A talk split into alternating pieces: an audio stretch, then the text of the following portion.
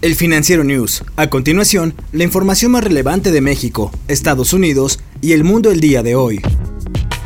Una jueza federal de Miami rechazó el pedido de libertad bajo fianza del exgobernador de Chihuahua, César Duarte, quien es acusado de diversos delitos de corrupción en México y está bajo proceso de extradición en Estados Unidos.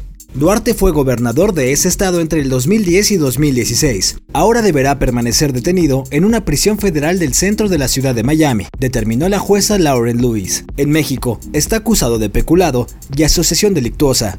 Por lo menos, desde el año 2018, era buscado por varios delitos de corrupción y malversación de millones de dólares de fondos públicos. Brasil, el mayor exportador de café del mundo, tiene un problema sin precedentes con uno de sus productos estrella. Tiene demasiados granos y ningún lugar para almacenarlos. Esto ocurre en un momento donde la demanda mundial ha disminuido. Los almacenes nunca han estado tan llenos y los camiones en el corazón del café de Brasil esperan días para descargar la carga recolectada de una cosecha récord en este momento. El problema ha llegado a un punto crítico en Franca, a unas 5 horas en coche al norte de Sao Paulo, donde cerca de 90 camiones llenos de café están parados en una fila fuera de un almacén operado por Dinamo. Las ventas de los agricultores alcanzaron un máximo histórico este año, llegando al 60% de una cosecha que se estima en 68.1 millones de sacos. Estados Unidos emitió este martes nuevas recomendaciones oficiales alertando sobre viajes a Hong Kong y la China continental.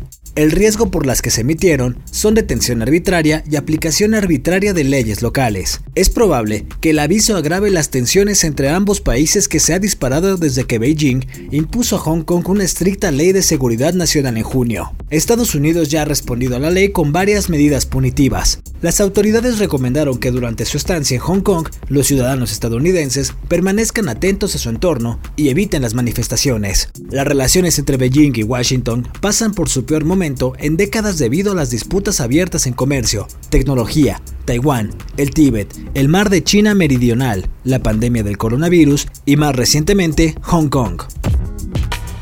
El exjugador del Real Madrid, el alemán Christoph Metzelder, confesó su culpabilidad a un tribunal de Düsseldorf en el caso de posesión y distribución de pornografía infantil por el que está siendo investigado. Según un medio alemán, los investigadores acusan a Metzelder de haber sido propietario de 297 archivos con contenido pornográfico infantil y juvenil. También se dice que envió 29 archivos de imágenes y videos a través de WhatsApp a tres mujeres entre julio y septiembre del año pasado. El exfutbolista jugó en el Borussia Dortmund, Real Madrid, Schalke 04 y la selección alemana de fútbol, con la que disputó dos mundiales. Apple presentó este martes el nuevo Apple Watch Series 6, la nueva línea del reloj inteligente insignia de la compañía tecnológica estadounidense.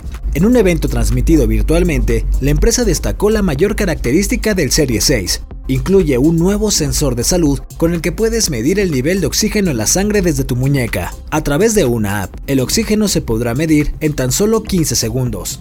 Con el objetivo de hacer sus relojes más asequibles para las personas, la compañía presentó el Apple Watch SE, la versión más económica de su dispositivo, el cual será dos veces más rápido que los Series 3. La versión económica de Apple Watch SE tendrá un precio de 279 dólares. Yo soy Daniel Maldonado y la producción es de Daniel Díaz. Hasta la próxima entrega del Financiero News.